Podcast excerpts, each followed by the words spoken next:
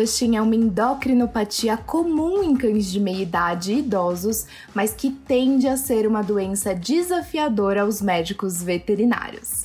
Para falarmos sobre as abordagens para pacientes e tutores, hoje nossa convidada é a doutora Márcia Jericó, sócia fundadora e membro da comissão científica da Associação Brasileira de Endocrinologia Veterinária, a ABEV. Este episódio tem o patrocínio de Vetoril, um produto Decra.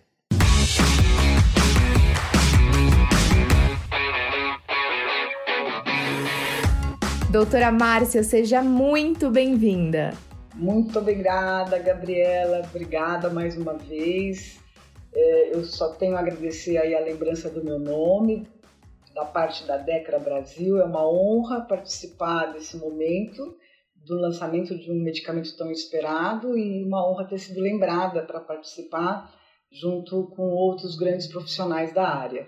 Então eu só tenho a agradecer a Decra e a vocês da VetSmart por mais uma vez proporcionarem essa oportunidade que eu esteja aí com vocês falando para o nosso público enorme, né, que a gente tem e que vocês conduzem tão bem todos esses eventos, esses esses momentos de disseminação de conhecimento. Muito obrigada. Doutor, o prazer é todo nosso e eu também gostaria de agradecer a presença da doutora Larissa Sales, médica veterinária e coordenadora de marketing e inteligência de mercado da Decra Brasil. Obrigada, Gabriela, todo o time do VetSmart. Obrigada também à doutora Márcia por ter aceitado o nosso convite. É um enorme prazer para mim estar aqui hoje para falar sobre esse tema de grande importância e também sobre o lançamento de um medicamento tão aguardado por todos, que é o Vetoril. Muito obrigada. Bom, então bora lá. Para iniciar esse nosso bate-papo, eu acredito que seja essencial que a gente inicie esclarecendo aí o que, que é a síndrome de Cushing e por que ela pode ser tão desafiadora na prática de muitos profissionais. Bom, Uh, em termos de definição ou de explicação do que é a síndrome de Cushing, ela é uma condição clínica extremamente comum em cães, mais rara em gatos, bem mais rara em gatos, e ela decorre de uma exposição crônica a níveis elevados de glicoticoides ou cortisonas, né, como popularmente são conhecidas. Ela, ela, ela essencialmente tem duas formas: a forma iatrogênica, medicamentosa, e a forma endógena, que é a que nos interessa, né? que é a, doença propriamente dita. E essa forma endógena da síndrome de Cushing, ela basicamente ou comumente tem duas apresentações. Uma, a forma hipofisária, ou ACTH dependente, ou hipófise dependente, onde a hipófise é acometida por uma neoplasia, por um tumor, geralmente um adenoma ou microadenoma, secretor de ACTH, e que estimula ambas as adrenais a produzirem bastante cortisol. A outra forma, e, e menos frequente, né, a primeira forma hipofisária ela representa cerca de 85 a 90% dos casos endógenos de Cushing em cães e em gatos também. E a outra forma, que é a, a forma adrenal dependente, é representada por um tumor na, no córtex adrenal secretor de glicocorticoides. Né? Essa forma é bem menos comum, cerca de 10, 15% da casuística. E existem formas mais raras, não descritas aqui ainda no Brasil, mas lá fora, como a, a dependente de ingestão alimentar e a síndrome da secreção do ACTH ectópico. Mas sem dúvida nenhuma no nosso dia a dia, na rotina, a gente se depara com essas duas formas. Então, tanto a neoplasia hipofisária como a neoplasia adrenal, elas fazem com que a produção de cortisol seja exagerada e isso leva a uma série de repercussões é, sistêmicas no corpo do animal que sofre esse problema. Né? Em termos de desafiadora, como você perguntou, Gabriela, sem dúvida nenhuma ela, ela é exatamente isso. Ela tem dois aspectos muito importantes no, no fato de ser tão desafiadora. Primeiro, que o animal acometido ele apresenta manifestações clínicas multissistêmicas, desde a esfera cutânea, passando pela esfera do trato digestório, cardiovascular, né, sistema urinário e, e a, a, parte de coagulação também pode ser afetada. Então, era desafiadora porque o clínico ele vai enfrentar uma série de, entre aspas, problemas a serem evidenciados naquele paciente é, Cushingoide, né? Ou, como gente, ou que sofre o hiperadrenocorticismo.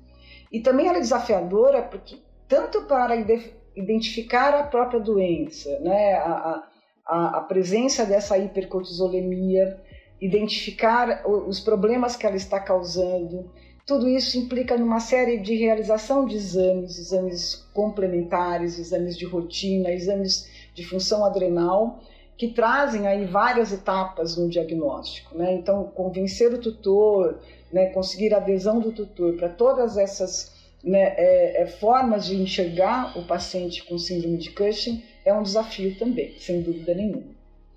Bom, então como a gente viu, a síndrome de Cushing, ela pode sim ser um grande desafio na prática, principalmente quando a gente fala de diagnóstico, né, doutora? Então, sendo assim, o que, que não pode faltar de jeito nenhum no exame clínico de um paciente com suspeita da doença?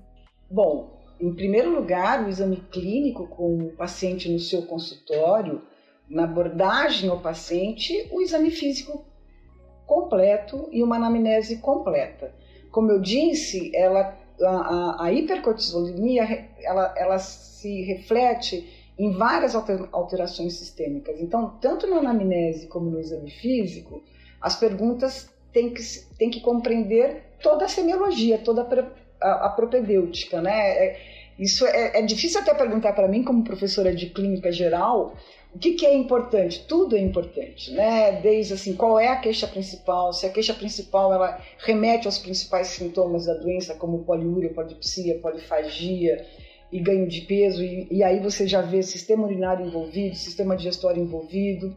Também, se há o uso de algumas medicações que contêm o corticoide ou não, né? É, é a, a, a a, parte dos outros sistemas, como a, o sistema cardiorrespiratório, cansaço fácil, tosse, síncopes, alterações cutâneas, prurido, tudo isso nos dire, direciona para a possibilidade de estar diante de um, de um paciente com síndrome de Cushing na anamnese. E no exame físico, também ele deve ser completo, né? Então, desde as funções vitais, se o indivíduo tem é, a hipertermia, a, a, frequência cardíaca, a frequência respiratória, as mucosas, os linfonodos, o grau de hidratação.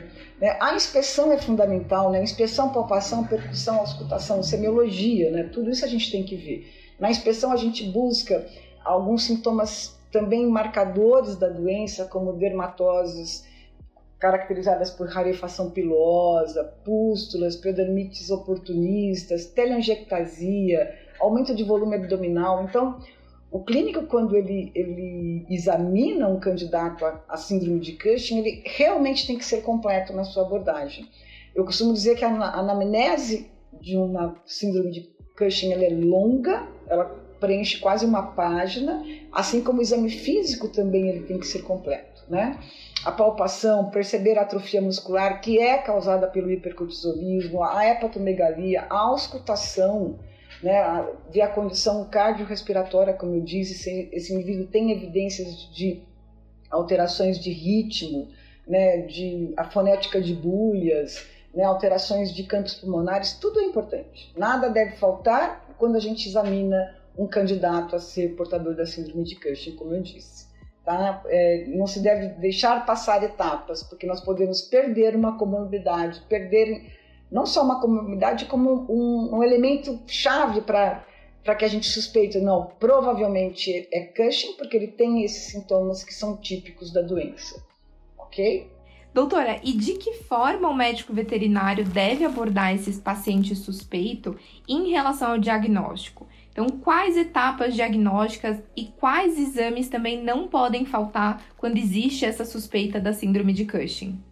Bom, assim como o exame clínico, como você disse, né, Gabriela, é importante, como eu ressaltei, como ele é importante, você deve preencher todas as etapas, todas as, as, as ferramentas de exame clínico. Na abordagem diagnóstica, também você deve ter esse cuidado de ser amplo, de, de ser abrangente na sua investigação e não só dizer se ele tem hipercortisolemia ou não. E, começando pelos exames de rotina. Então, os exames de rotina são fundamentais, não só, de novo, para apontar comorbidades, mas para apontar evidências ou, ou pontos chaves que estão presentes comumente na doença. Então, no hemograma se busca a trombocitose, que tanto é uma comorbidade, é um problema a ser resolvido, como é um indicador da presença da doença. Na função hepática, a elevação das enzimas hepáticas, especialmente a fosfatase alcalina, que também é um indicador, um marcador importante da doença e um indicador de um quadro de, de hepatopatia vacuolar. Né? Também a gente busca os lipídios no sangue, a lipemia, então alterações de colesterol e triglicérides, alterações na glicemia, geralmente eles têm resistência insulínica e, glicemias de três dígitos, mesmo não sendo diabéticos.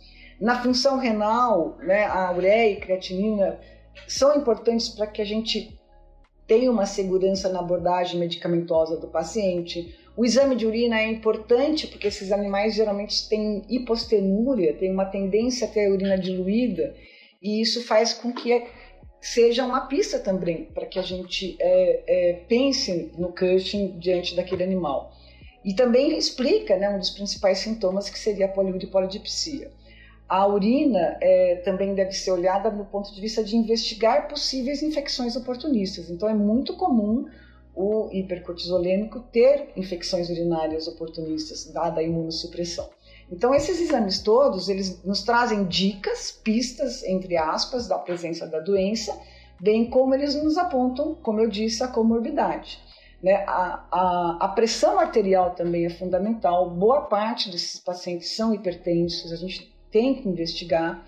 E, finalmente, em termos de provas de rotina, exames de rotina, a imagem, o ultrassom abdominal. Isso é fundamental. Ah, eu costumo dizer que a suspeição da presença da síndrome de Cushing, ela começa pela alteração da morfologia adrenal. Tanto no, no hipercortisolismo de origem hipofisária, onde nós temos adrenomegalia bilateral, como na, na tumoração, na neoplasia adrenal, no hipercortisolismo de origem adrenal, nós vamos ter formações na adrenal né, alterações de forma, alterações de tamanho. Então, morfologia de adrenal é fundamental. Além do que, o ultrassom abdominal também nos traz informação sobre, informações sobre o fígado, a esteatose hepática, sobre a vesícula biliar, as colestases, cálculos biliares, mucoceles são frequentes, são comuns nesses pacientes. Então, o ultrassom é fundamental. Claro que também, pensando numa neoplasia hipofisária, também se pensaria numa tomografia ou numa ressonância magnética.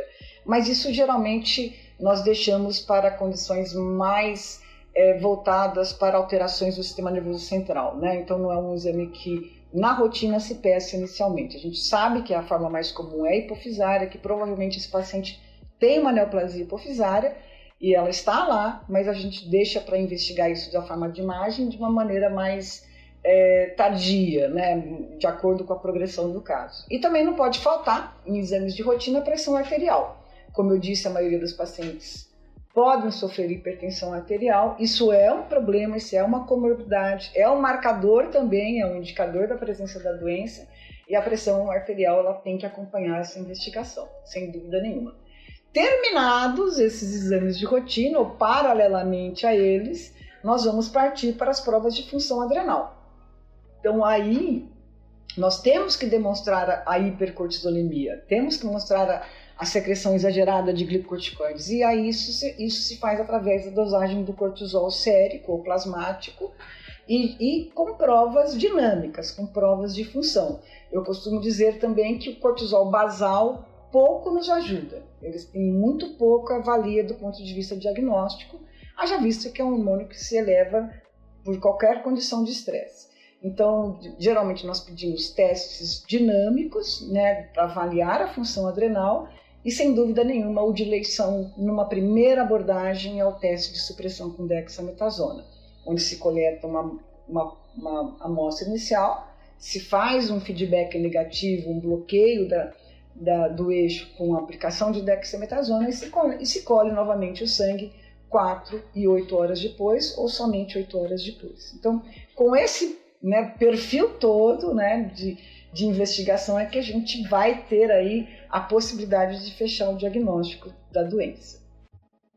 Perfeito, doutora. E uma vez confirmado esse diagnóstico, a gente tem que abordar as opções terapêuticas, né? Dentre as opções de tratamento medicamentoso do hipercortisolismo canino, hipófise e adrenal dependentes, o trilostano é um dos fármacos mais comumente utilizados. A que se deve isso? Bom, é...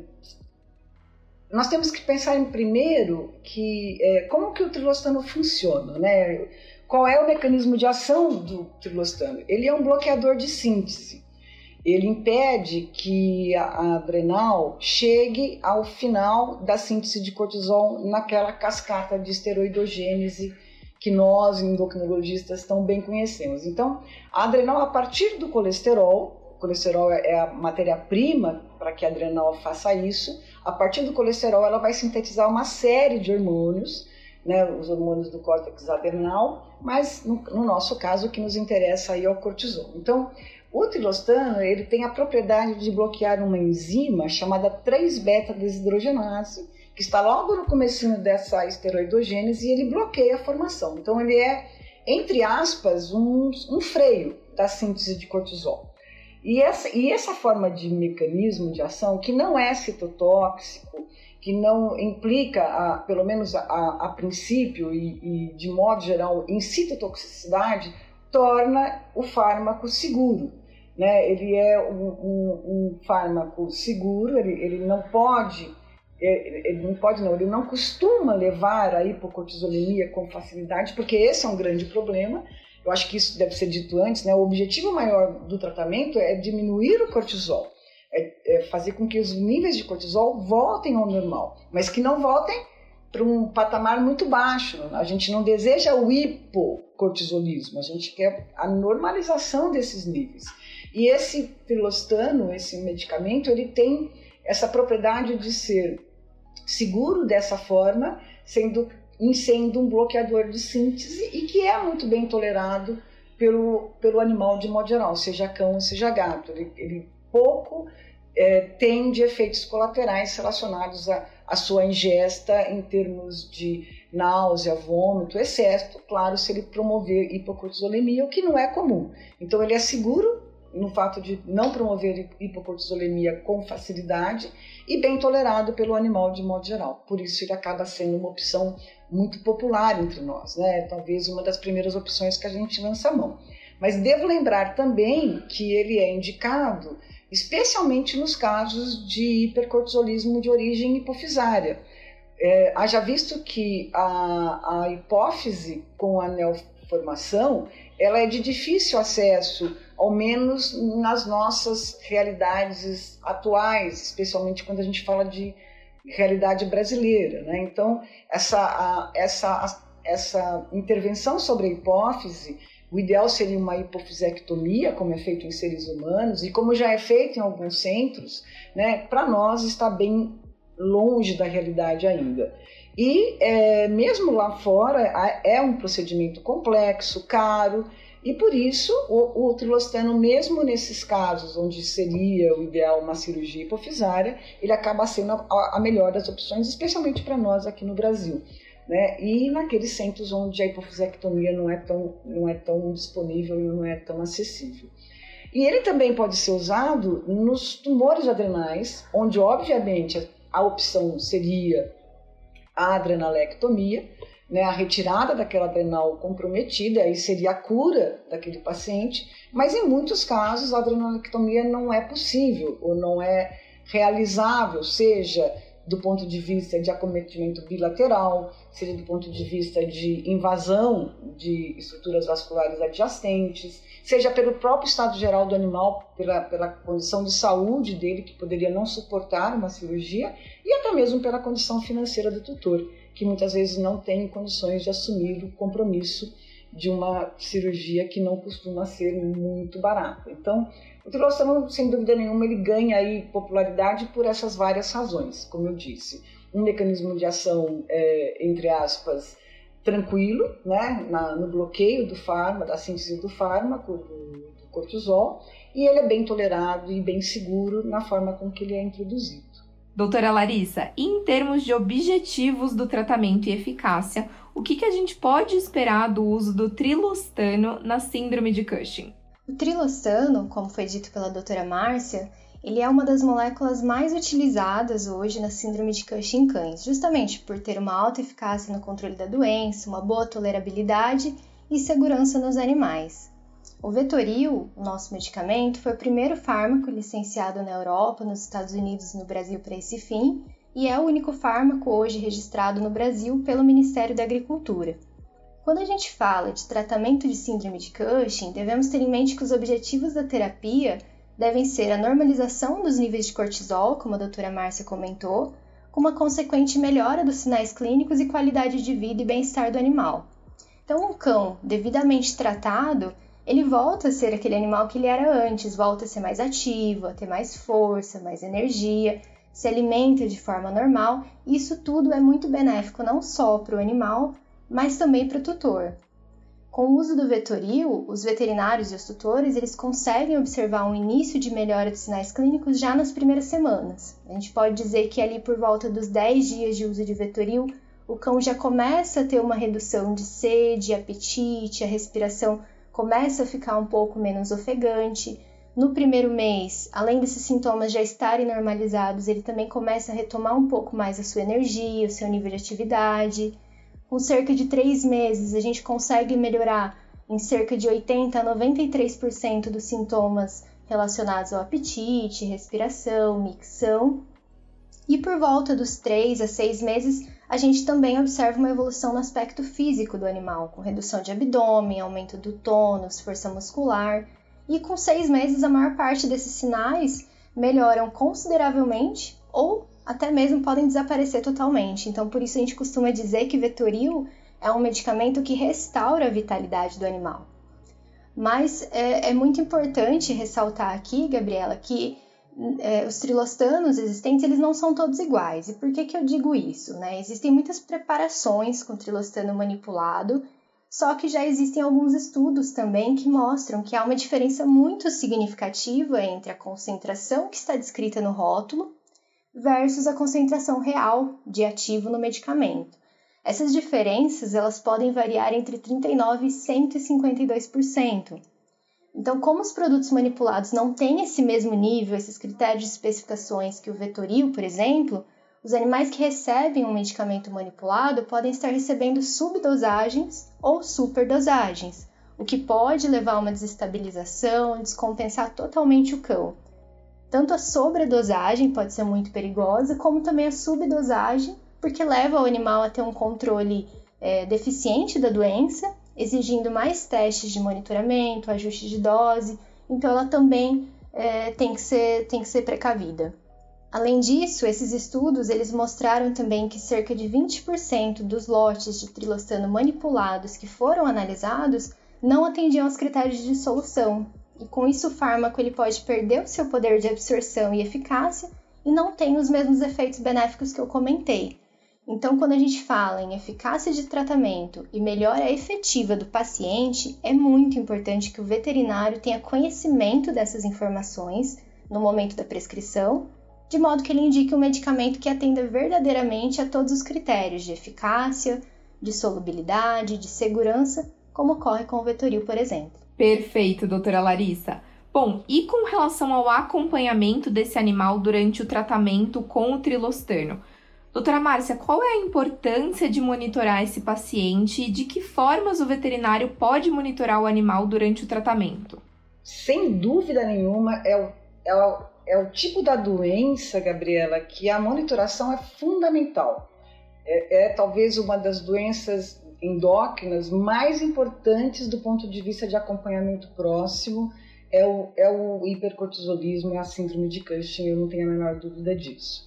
A partir do momento que nós instituímos o tratamento, nós devemos nos preocupar tanto com a eficácia, e aí a Larissa foi muito feliz em mostrar para nós o que, que a gente deve né, observar de pontos positivos, né, toda a normalização dos sintomas, e mesmo tempo aí que ela colocou, né, as etapas em termos cronológicos que a gente vai observando as várias situações de melhora na ingesta de água, na diminuição da fome, na melhora da atividade física e mental. Então, tudo isso tem que ser acompanhado e tem que ser relatado pelo tutor, e o, o, o colega, o veterinário, tem que estar a par disso, como também ele deve estar atento e, e, e, preocupado ou preparado para receber evidências de uma queda exagerada também do cortisol. Isso pode acontecer, mesmo você passando uma dose adequada, proporcional ao peso do animal.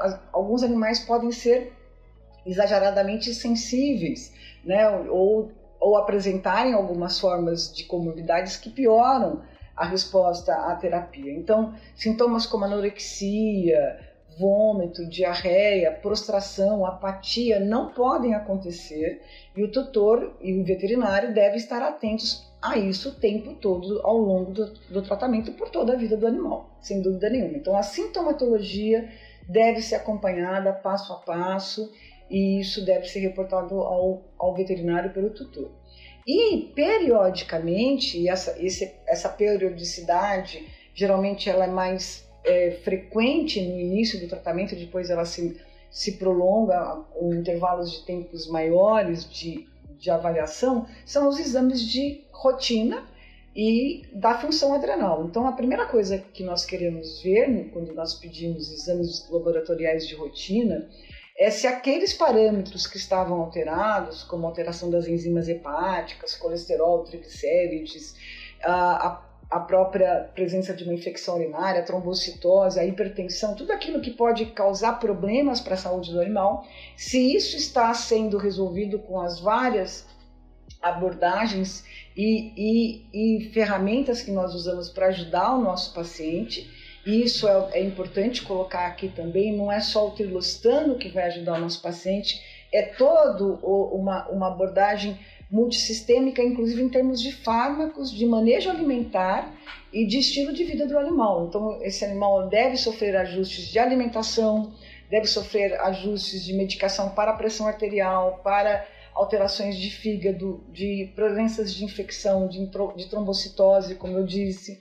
Então, tudo isso deve ser constatado, tratado junto com a hipercortisolemia através do trostano e também, né, que diz respeito ao trilostano, avaliar qual é a eficácia desse nosso bloqueio sobre a síntese de cortisol na adrenal. Então, nós estamos bloqueando a adrenal com o trilostano, nós estamos freando a, a produção de cortisol dela. A gente quer que essa, que essa diminuição seja dentro dos limites fisiológicos de níveis adequados de cortisol e isso a gente tem que fazer novamente determinações hormonais, no, novamente exames de função adrenal. E aí, a partir da instituição do trilostano, nós devemos fazer os chamados testes de acompanhamento que até agora, no momento mais usado e mais sugerido, recomendado é o teste de estimulação com a CTH. Então, a partir do momento que nós estamos bloqueando a adrenal, nós vamos usar um teste de estímulo de tal forma que nós queremos enxergar essa resposta, estimulando a adrenal. Ela ainda está hiperativa, ela ainda está hipersecretora, usando o trilostano. Claro que esse exame deve ser feito na vigência do uso do trilostano, né? idealmente duas a três horas depois que o trilostano foi administrado.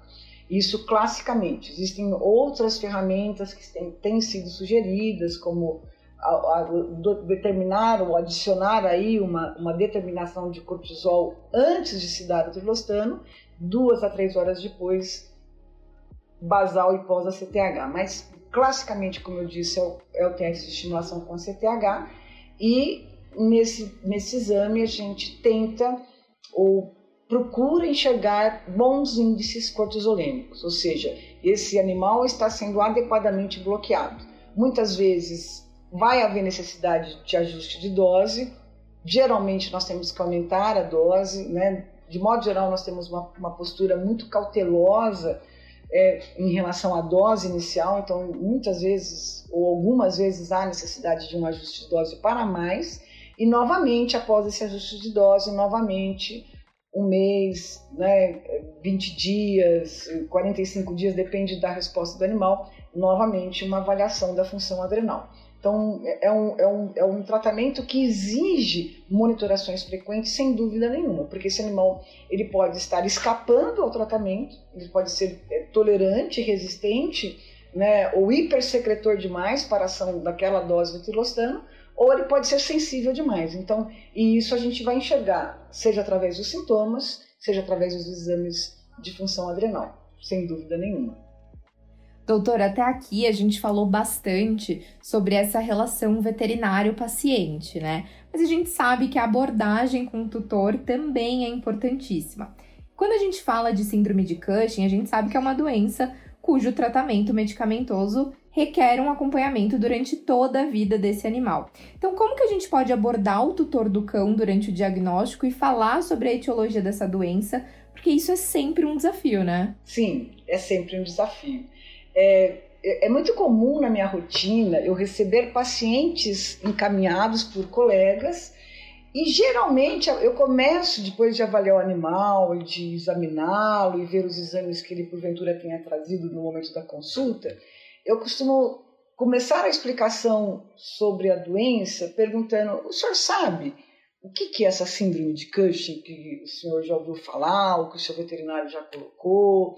E, de modo geral, eles têm uma, uma, uma, uma visão ou uma, um entendimento pequeno do que realmente está acontecendo com esse animal. Então, eu, eu costumo dizer que também que não existe poder maior do que o da verdade, né, Gabriela? Você tem que explicar exatamente para o tutor, de uma maneira didática, claro, mas o que exatamente esse animal tem. Então, primeiro, quando é uma síndrome de Cushing de origem hipofisária, a CTH dependente, explicar que é uma, uma, uma neoplasia hipofisária. Quando é uma, uma forma adrenal dependente, que é uma neoplasia, nós estamos falando de tumores, né? Que é um tumor que provavelmente, como é na maioria dos casos que são hipofisários, que não há uma condição de retirada desse tumor e que nós temos como opção de tratamento mais comum, mais popular, mais seguro e mais bem tolerado, um fármaco que, que vai bloquear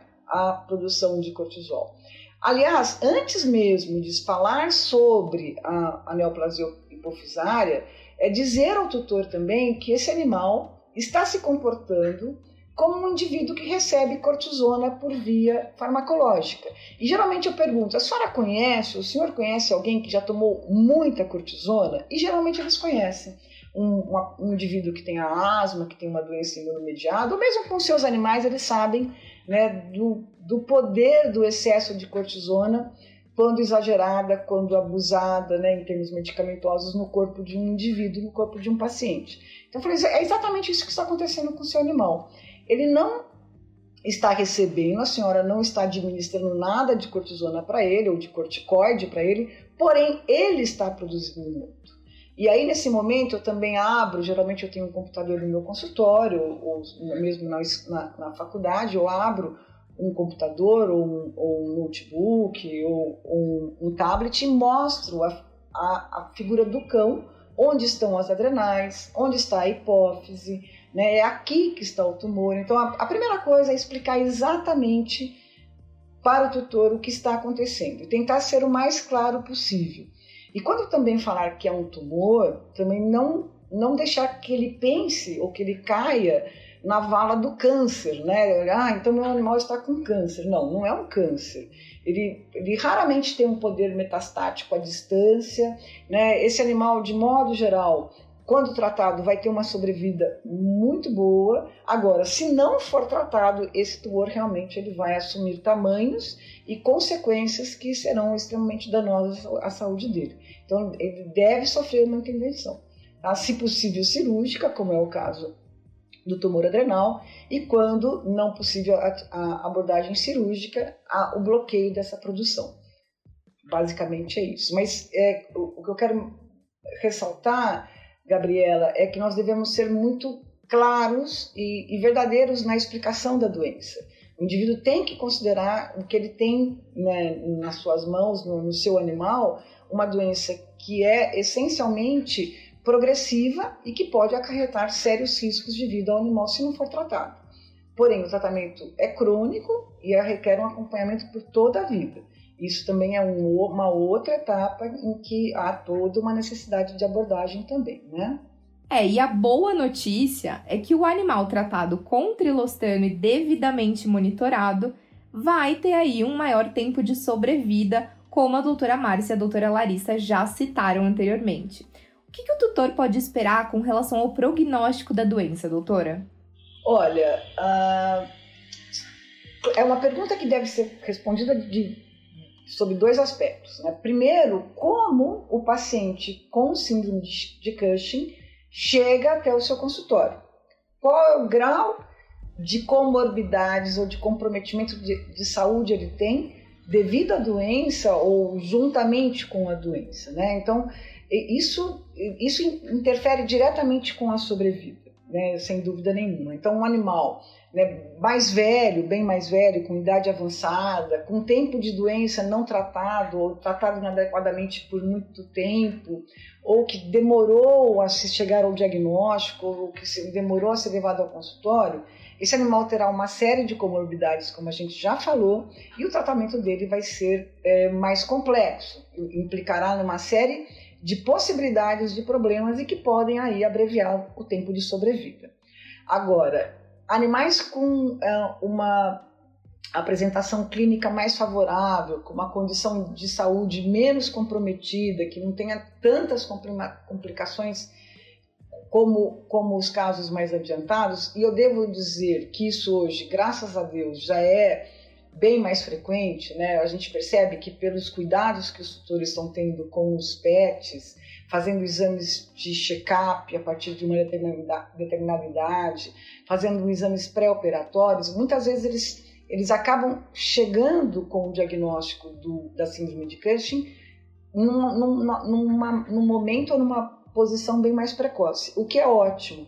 Tá? Então, animais com sintomas leves ou medianos ou, ou comorbidades moderadas ou moderadamente instaladas, eles teriam um, um prognóstico excelente. Tá? Isso eu tenho total segurança em afirmar. Eu tenho pacientes que eu já tratei com trigostano por oito anos. Né? Animais que chegaram às minhas mãos com sete, oito anos de idade e vieram a falecer por, com 15, 16 anos de idade e por motivos que não a síndrome de Cushing. É, eu costumo até dizer, né, o seu animal vai ter o tempo de vida que ele teria sem a doença, no que depender de você e de mim no tratamento da síndrome de Cushing que nós vamos fazer agora. Tá? Então, a, a, a sobrevida, como eu disse, está diretamente relacionada com o, estado com que o animal se apresenta numa primeira consulta numa, ou numa abordagem inicial, com a presença de comorbidades e voltando a tudo que a gente falou até agora, no, no monitoramento adequado, né, em exames periódicos, né, a, ajustes de dose conforme a necessidade do animal. Isso é uma coisa interessante que eu devo observar, que muitos animais, no, no começo da doença, na história, durante a trajetória da doença, quando eles são mais jovens, eles costumam necessitar de doses maiores, eles são mais vigorosos, eles metabolizam a droga provavelmente com mais facilidade.